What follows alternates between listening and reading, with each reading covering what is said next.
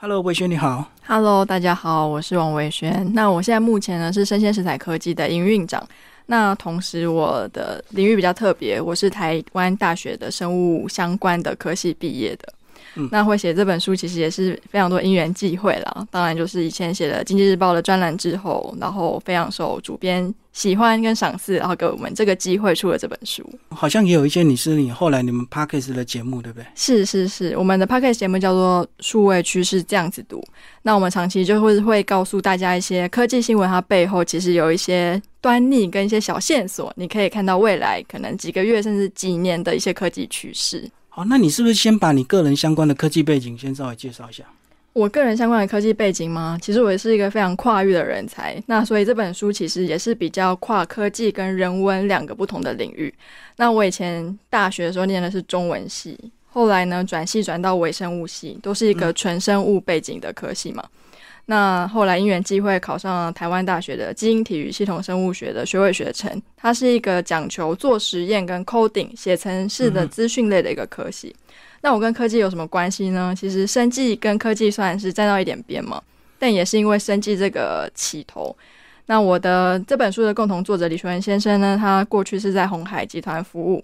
那那时候红海集团有赞助了一个广播节目，叫做《IC 梦想家》，其中有个单元叫做“科技大叔说故事”。那里面就是会介绍一些科技的相关内容。那苦于他就是对于生计这块比较不熟悉，所以他就邀请我写了生计方面相关的文章。那也算是开启我的写作之路哦。哦，所以等于你们两个专场有互补，就对。对，我们的专场是互补的。那因为我们两个都非常喜欢人物，以人文的角度去观察科技。嗯，然后写文章的这两年的时间，我也从李学文先生身上学到非常多关于像是数位汇流的观察，跟一些科技人文的议题，还有要怎么样用不同的角度去换位思考我们现今存在的所有的科技。嗯，是。好，那其实节目录了非常多，那过去写的文章也非常多，可是要怎么收集整理是类似的主题，然后变成五个这个呃方向？其实我们这本书一开始的定位就还蛮清楚的，因为大家都知道元宇宙这个话题算是二零二一年一个非常当红的热门的议题嘛。那其实坊间它大家常讨论的是元宇宙可能会让我们的未来变得怎么样的棒，怎么样的不一样。但是我们这本书从第一章先告诉你说，为什么元宇宙这个概念出来这件事情这么重要？是科技巨部门到底是碰到了什么样的问题，或者是走入什么样的困境，所以需要一个比较高的架构来解决大家的共同问题。嗯、那所以第一个，我们第一章就在讲这件事情。是那后面呢，我们先讲了前因嘛，那会有后果嘛？那以当下这个时间点。全世界的所有的科技公司，或者是我们的硬体制作公司、软体应用公司，嗯、是怎么样在目前的窘境上下棋？是，所以我们的第二个章节谈到的是国际科技巨擘的下一步嘛。嗯，那我们谈完比较高的产业的架构，我觉得科技最后还是要回归于人，因为今天这个科技如果非常的 fancy，可是它的售价很高，我们人没有办法使用。嗯、对，我觉得这不是一个好科技。所以，我后面三章呢，我们分别就是。呃，从不管你是职场面，或者是你今天是一个父母，你不知道你的小孩在想什么，那其实很大的原因是因为我们对于数位素养的认知是有落差的。嗯，所以后面有一个篇章是在讲我们的数位认知这一块。假如说你今天是一个上班族，或者是一个角公司的角色层，你也非常需要知道说，哎，我的下一波到底要推出什么样的产品，比较可以打打动我们的人心。像我们知道，像 Amazon 的那个 Bezos 跟我们的 Musk 都。非常的专注在我们的非常高端的科技嘛，不管是 Neuralink 我们人脑联机的界面，或者是要射火箭，可是那真的是我们现今社会需要的高端科技吗？嗯、那这本书就是非常通篇式的点出一些跟坊间对于元宇宙或者是现代科技比较不一样的想法跟观点，因为我觉得知识的天平不能只往一边倾倒嘛，我们还是需要一个比较 balance 的力量，带大家用不同的观点去看同样的科技技术。好，那因为这两年的疫情啊，所以其实很多企业就会提到所谓的数位转型。你觉得这个我们刚刚讲的一些科技业的困境，或包括元宇宙的推出，跟疫情有没有相对的一个关系啊？还是它加快了？我觉得，如果就数位转型这件事情来说的话，我觉得坊间其实是对数位转型有一些误解。像我的朋友，他是在开饮食，就是餐饮业，他就是一个小面包店。他就跟我说，他去上了很多行销课，嗯然后那些专员就跟他说，现在就是要数位转型啊，我才能改善你的业务等等。那他是一个只有规模只有三个人的小公司，嗯，然后他主要的贩售的场域也是线下而非线上，是因为你知道像面包这种东西可能比较不适合长途的运输啊等等。然后就跑来问我说：“怎么办？那个数位转型的系统要十五万，我到底要不要花钱？”我觉得大家要思考这个问题之前，不妨先想想说，就是你的公司的规模到底适不适合数位转型？我觉得这个是你第一个要想的，跟你觉得今天你的商业模型到底是适合线上还是线下？因为你今天是一个适合线下的场域，你强制它变成线上，我觉得它不是一个好的方式。那再来，数位转型确实是因为疫情而得到了加速嘛？是，嗯，但我个人比较中性的观察是，我觉得假如说你今天你的企业的商业模型是错的，转型只会加快你的死亡，因为你不对的东西，你就是加快它，嗯它其实就死得更快嘛。是，那像元宇宙这些话题呢，其实全球的数位经济，我觉得是碰到一个非常大的瓶颈。怎么说呢？我们还记得二零零七年 iPhone 刚出现的时候嘛，嗯是不是让我们非常的惊讶？对，天哪，竟然有一只小小的手机面板，没有任何的按键，嗯可是可以让我们见解全世界。后来在 iPhone 上各式各样的应用软体，对让我们像 Facebook 啊、Gmail，我们可以非常随时随地的可以跟世界接轨等等。但是呢，有没有大家有没有注意到这几年的 iPhone 的，不管是在功能上嗯或者是它的外形上，你好像很久没有啊！天哪，没有惊喜啊，对，这个功能怎么会这么的，是符合我所需？那其实各式各样的硬体创新都是嘛，像社群软体，只有嗯、呃去年比较大红的，像 TikTok、小红书等等，有慢慢的崛起。可是其实，在过去十年间，我们大家熟悉的社群软体，无非就是 Facebook 跟嗯 Instagram。所以我觉得数位经济在各式各样的面向来说，其实都碰到一定的困境嘛。那大家对于这个困境的时候该怎么办？所以说，这个时候祖克伯非常厉害，他提出一个非常高的架构，叫元宇宙。嗯为什么说这个架构很高呢？因为元宇宙是一个需要硬体、需要软体、需要应用程式是三合一的一个架构。那我们可以试想哦，其实元宇宙它最基础的硬体的呃载体，我们目前啊比较共同有认知水平的就是我们的 AR 或是 VR 眼镜嘛。嗯哼，可是 AR 跟 VR 眼镜并不是今年才出现的硬体产品哦，它十几年前就有了。嗯，所以说元宇宙虽然这个概念非常高，可是它要解决了过去十几年来在这一块数位经济上没有解决的问题，包括有些人戴那个眼镜会觉得头晕嘛，对对，那有些人话高额买了之后，却发现上面没有什么内容。嗯，那第三个是因为你手机可以边走边滑，可是你很难戴着一个 VR 的眼镜边走，边走嗯，边用吧。所以说，它其实有各式各样的场域的，不管是限制或者是内容端的一些问题是需要被解决的。所以元宇宙是一个很高的架构，可是至于它什么时候实现，我觉得还需要花一点时间。哎，这个就好像我们过去看那个三 D 电影一样，有一段时间非常流行，然后每年都多了好多三 D 电影，可是后来好像这几年就没有再看什么电影有在拍三 D 了，对啊，对啊，因为确实视觉上感觉有点不舒服，而且头会晕，对不对？是是。那其实电影还算是就是单向的嘛，对，那我们的 AR VR 眼镜是是双向的，嗯。等于是我给你一个指令，你给我一个算是回应这样子，嗯，那这样子我觉得它在技术层面上的难度又更高了，嗯，然后它又是一个鸡生蛋蛋生鸡的问题嘛，今天你使用者少，大家厂商可能就不愿意花时间对投入，对，哎，所以这样讲是不是要先塑造这样的一个环境，它才能有可能具体的推动？比如说你在睡觉前，是不是就可以好好玩一下？不一样玩个几小时这样？我知道现在在各国的眼镜上，在于晕眩这件事情是有得到一些突破。嗯。那我也看到很多很有创意的做法，像我们小时候很喜欢看那个《名侦探柯南》的电影嘛，是，有一集就是他坐进那个蛋里面，嗯，那就是一个我觉得还不错的虚拟场域，对。对对对，所以其实各式各样的解决方案都有在慢慢出现。所以未来有可能在电动车里面或自驾车里面玩自己的虚拟世界。是是，我觉得车用情境也是一个未被开发的一个很好的场域，因为它本身是密闭的嘛，那它车上的目前的情境跟创意现在都比较少。可是你在书里有提到有一篇讲到这个呃自动驾驶能不能完完全的实现，还有待商榷。是自动驾驶，确实是因为我觉得自动驾驶这件事情，嗯，不能只有车是高智慧，你整个的环境场域要是智慧吧。嗯像我有时候开车回家，半夜十呃十二点一点好了，你在空无一人的马路上等九十秒的红灯，我觉得还蛮常见的，尤其在大路上。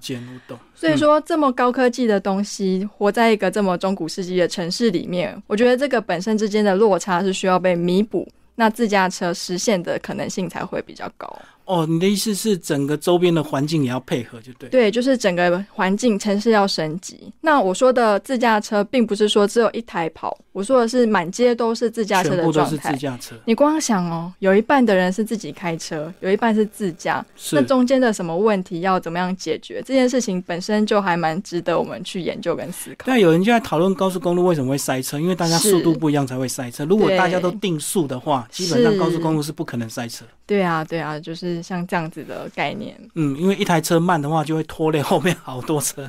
没错，没错。嗯，所以其实你这本算比较科普一般的社会大众，对不对？因为它不会写的太难。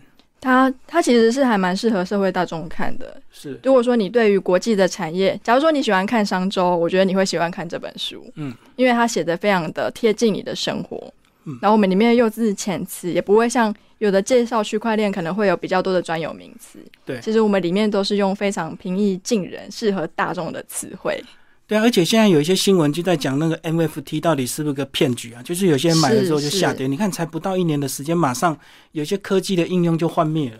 对，就是所谓的泡沫化嘛。可是我们试想，其实网络也曾经泡沫化过。嗯，我觉得很多科技刚开始就是你要先大爆发嘛，是大爆发之后，然后泡沫化，接下来有价值的东西会存留下来。嗯那我现在因为也在就是做一些 NFT 相关的顾问的服务，那其实我有去观察到，我们不同世代的人对于 NFT 的认知跟定义嗯其实是有差的哦、像我现在三十岁进入 NFT，有时候我很难理解为什么会有人花五万元买一个任没有任何功能的图片。一张 JPG 就对，是，可是我去问了十几岁的小妹妹、小弟弟嗯们，他们说很棒啊，我就花五万块买了一张啊。我就说那它有什么功能？他说没有。我说那你买它做什么？他说我喜欢。我说喜欢你就截图，然后留下来就好了。另存新档。对，他说，可是我想要拥有它。嗯，所以其实从这点来看，你就可以知道说，其实我们现在的数位认知跟我们年轻时一代、两代，甚至二三十岁的这些小朋友来说，我们的数位认知已经产生了蛮大的落差。我之前曾经写过一篇文章，嗯就是之前不是有那个鲑鱼事件吗？哦，是，就是改名就可以免费吃。吃，其实非常多比较年轻世代的小朋友去改名了，原因是因为他们觉得说，哎、我以前玩游戏，反正想改名字就改名字啊。嗯，他们不像我们是成人嘛，我们知道名字上会有很多社会包袱，不管是信用卡啊、身份证等等，他们的认知跟我们现在的认知是完全不一样的。我觉得这是之后的数位世界会变得非常有趣的一个可以观察的地方了。所以很多东西的推动好像就是有世代的一个落差，是，也许在我们这一代会很难推动，但是过了十年、二十年，这个新一代起来之后，也许他们都会认为这样的东西是理所当然。对，因为他们就是活在那个理所当然的数位世界里嘛，他们出生的那一刻就是在数位世界里。可是像我们都应该还有跨到一点传统实体世界很兴盛的那个年代嘛。对好，了，那其实我们个人经验或许不太精准。那大公司、大型的这个科技公司，他们有这么庞大的这个资源，他们在看趋势或发展一个新产品的时候，他们应该会比较精准。那他们是不是都这么顺利？我觉得现在非常多公司，我们的呃产品可以分成科技产品啊，可以分成所谓的汇流跟分流。是，汇流你很简单的可以想是它的 user 一定是够多，嗯，像是我们 iPhone 就是智慧型手机是一个汇流，对它一年有十亿只的销售量嘛。嗯嗯，那分流的话，我们可以把它想成，不管是智慧医疗啊，或是 AR、VR 眼镜，现在它的量还很少，都还算是一个分流。对，那我曾经有访问过一间也是大企业的科技公司的老板，我就说为什么我觉得你们公司最近长期是在多方的发展所谓的分流产品，不是要做汇流比较会有商机，比较会有 income 吗？他跟我说很多东西都是从分流开始的，因为我也都不知道哪一个会中嘛，所以我就哦每一个都偷偷看。对，这也是我现在比较知道很多科技公司在走的策略。反正我有非常多的筹码，我就所有盘我都下。哎，这跟有些人投资所谓的这个艺术家一样，两百个年轻艺术家，他每个人投资几张这样子，是，然后可能只要有三五个起来之后，他就全部回本。是是是，可是这最重要的是什么？讲求的是眼光嘛。所以说，假如说你对你的产品不够理解，你对现在的科技趋势，有些东西就已经是走进死胡同了，可是你还觉得它是欣欣向荣，那你说啊，没关系，我钱多，我愿意投资。那到最后会怎么样？其实最重要还是你到底懂不懂数位世界的走向跟它的发展的局限，跟传统世界不一样。那整个汇流到底是往哪一边倒？到底是往硬体端倒，往服务端倒，往软体端倒？如果说你在最基础的判断都错误的话，那我觉得就算你每个都压一点，也很难成功了。对，那即使大企业也是有倒闭的，过去有百年企业倒掉，是是，对啊，就是一样的意思。所以，我们看到这最近这几年的所谓的新兴产业，几乎都是这十年、二十年随着网络电脑的爆发才冒出来头，才变这么大。对，嗯，因为网络其实有一个特性，它就是很容易暴起暴跌。举个例来说，好，最近非常红的虚拟货币嘛，对，像我的年纪比较长的朋友们就跟我说：“哎呀，虚拟货币不要碰，那个暴起暴跌好快。”对。我年轻的朋友说：“哦，现在暴跌进场的好时机。”于是呢，有一天我就把他们，就是我们的呃资深派跟我们的青年派约出来一起聊一聊，辩论一下。是是是，青年派就说：“我出生的时候，我接触这个世界的时候，我可以明白所有东西都是暴起暴跌的。”嗯，因为它是。虚拟数位世界嘛，对。可是实体世界像台湾好了，我们股市有所谓的跌停或涨停嘛，嗯，它是有一个范畴在，对。所以，我们长期在有范畴的框架下，就很难理解这些暴起暴跌的框架下成长的这些下一代嘛，嗯。那在这本书里面，其实也有提到，就是类似这样子的数位认落差而造成的产业认知上的落差，其实有蛮大的章节在讲这一块。对啊，过去的投资就我们一定要看到实体，不管你是买土地、买房子、买古董，它都是有个实体。可现在的投资几乎都在网络上。是是是，现包括我们的，其实我们的产业有非常大的典范转移。像全球的十大企业，在十五年前都还是可口可乐啊那种比较大的大企业，对，到现在已经是十间里面已经有八间是我们的数位科技公司。像我们 Apple 之前一度它的市值是破三兆嘛。微软等等的，他们都是一些数位公司，占了我们全球的十大营收的一些产业的。所以说，我觉得数位世界的那个暴涨的可能性，确实是比传统世界多。那也符合了我们刚刚提到这样的趋势。不过，他们大到一个程度，好像就会被很多国家盯上，就会开始反垄断，然后是要逼他要分割，然后逼他要多多缴一点钱，这样就会有垄断的问题嘛。所以，像我们里面也有提，就是提到一个篇章，叫做“数位世界的反全球化”。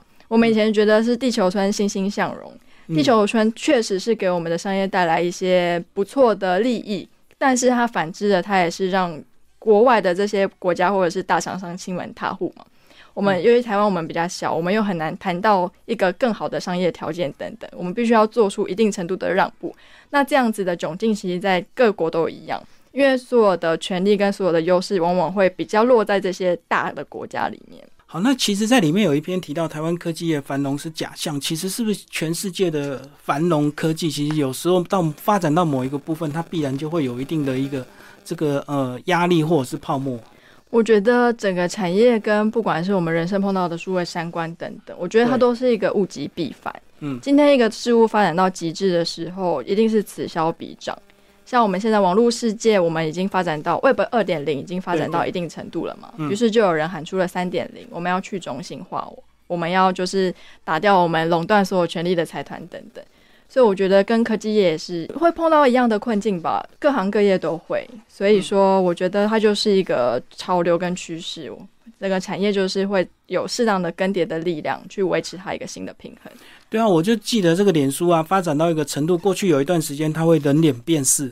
自动通知你的你的照片会出来，可后来就有侵犯隐私权的疑虑啊，所以其实是不是一样的例子就会这样一一再的这个反复发生了？是，那其实科技本来就走在法律的嗯脚步之前，为什么？因为你今天去限制科技的话，科技没有办法发展。唯一一个例外就是生计，因为生计你不能做出一个复制人之后才跟你说，哎，不能做复制人哦，这样就不合理嘛。嗯，所以说其实科技的发展都是先让它自意自由的乱涨之后，哎。碰到问题也才慢慢规范，对，对啊，包括我们现在好像有人也在讨论要不要管制网络的这个 发言，好像有点，有时候如果你太过度谩骂的话，也会造成一些社会的困扰。有有，他现在好像有一个价码表嘛，你骂什么要被罚多少钱？是啊，是啊，对啊，对啊。所以其实，哎，我们数位世界越长越大，所以开始有一些法律要去规范我们在数位世界的言行举止。嗯，不过回头来讲，我们看懂这个科技赛局，其实对我们的人生或对我们的职场，一定是有一定比例上的一个帮助，对不对？是。即使你不在科技业，但是有些概念是相通的。对，像我们里面有提到一个叫做“科技年代消失的爱情”，就是哎，科技年代不是听的滑一滑会有更多爱情吗？没有，其实有一些，因为你很多东西都发展在线上了，你有一些实体的温暖，嗯，跟那种孤独感，其实是会，你温暖的可能会更温暖，可是你孤独的会更孤独。所以，我们对啊，有讨论到非常多像这样子的议题。就是你看到你的好朋友在发文，反而你不会羡慕他，也不会祝福他，你反而会讨厌他，因为他可能。太幸福了，你会不舒服，你就会有孤独感。是，反正就类似这样子的概念，这样。我们孤独也有三维嘛，我们第三维就是数位孤独。有时候我觉得寂寞是你就是一个人，所以你是寂寞。可是孤独的话是在一个群体里面，你还是感觉到一个人，这个叫孤独。那你要这个问题未来只会是越来越越放越大嘛，所以你要怎么样跟这些东西自处？你要怎么样去判断？你要怎么样是重新？定义你的自我价值，我觉得这本书应该会给各位听众非常多的提示。哦，所以你讲的三度孤独，就是在网络上没有人按赞，没有人留言，没有人回应你就对。应该是说，我们有一维孤独、二维孤独是比较属于是实体的，三维的数位孤独是更放大这样的孤独感。对。好，最后跟我们介绍一下你们的这个节目，好不好？是不是呃，如果不想看字的话，收听你们的 podcast 是不是也是比较速成的方式？是，没错。我们的节目叫做数位区》，是这样子读。那我们现在是一周更新两次。嗯，那通常没有意外的话，一次会是我们的科技的名人专访。那我们来专访的都会是比较新颖的科技的主题。是。那另外一次就是我跟共同主持人李学文先生的对谈。那那一次的更新就比较偏向是我们对于科技新闻的一些评论跟解读。因为我们看到这个新闻，我们可能看到它接下来会怎么样发展。那其实不是我在说，就是我觉得我们预测都还蛮准的。我们现在看到非常多的科技新闻，都是我们在数个月前，甚至是半年前，我们就曾经在节目上有提过。嗯，所以非常推荐大家可以收听我们的节目。就是你们有一定的敏感度，就对。是，就科技节目做多了，就很容易 辨识新闻的一个真伪。是，就是新闻真伪。我觉得你今天假如说你误信了一个新闻，他告诉你说哦这个产业很棒会涨，你去误信去买它的股票，就它暴跌。那原因其实很大的呃原因是因为他并没有懂这个新闻背后到底是什么样的含义嘛。那其实我们的节目就是我们会一次每次更新都会介绍一篇新闻，告诉你说这篇新闻其实背后想要告诉你什么事情。可能会连接到什么样国际趋势？是那可能跟过去哪些案例其实是有连接？那我们会预测它未来，我们觉得可能会往什么方向跑？对，所以它是一个趋势型节目。所以简单来讲，其实新闻也是有人为操纵的空间。是记者也是人。是你要怎么从客观的新闻内容里面找到说，哎，它里面埋下了一些蛛丝马迹？我觉得这个敏感度，我们是还蛮引以为傲的。嗯，哎，不过你们后面的这个副标讲的是跨域的人文课。是，那人文跟科技好像有点冲突。是我们觉得现在很多的科技产品做的不到位，就是不太懂人文。嗯，像我有去参加一些，就是像是 AR、VR 的互动展，我们跟他挥手之后，那个虚拟人就是会停顿一下，再跟你挥手。这时候你就觉得，哦，我好像被拒绝了，你就受伤了。对，科技科技人那些城市设计师，确实是把产品发挥的非常的好，界面非常非常好用。可是有时候还是要来回归到我们的使用者端，我们到底需要什么？我们需不需要这个功能？我觉得像不管是 AI 科技啊，或者这种互动型科技，我觉得知情识趣是非常重要的。有些体贴就是恰到好处，比较多，不能过头，不能过头。我觉得这个还蛮重要。所以，我们是一个比较以人文的角度去看待我们整个科技的发展的脉络。嗯，对你不能看到一男一女进去。吃饭你就叫人家是情侣或太太先生，搞不好人家根本什么都不是，只是同事，就很尴尬。你就体贴过度就对了。对啊，对啊。即使在情人节，也不一定一定是情侣。是啊，是啊，对，大概就是这样。好，今天非常谢谢我们的王维轩为我们介绍这本新书《看懂科技赛事》，然后经济日报出版，谢谢，谢谢。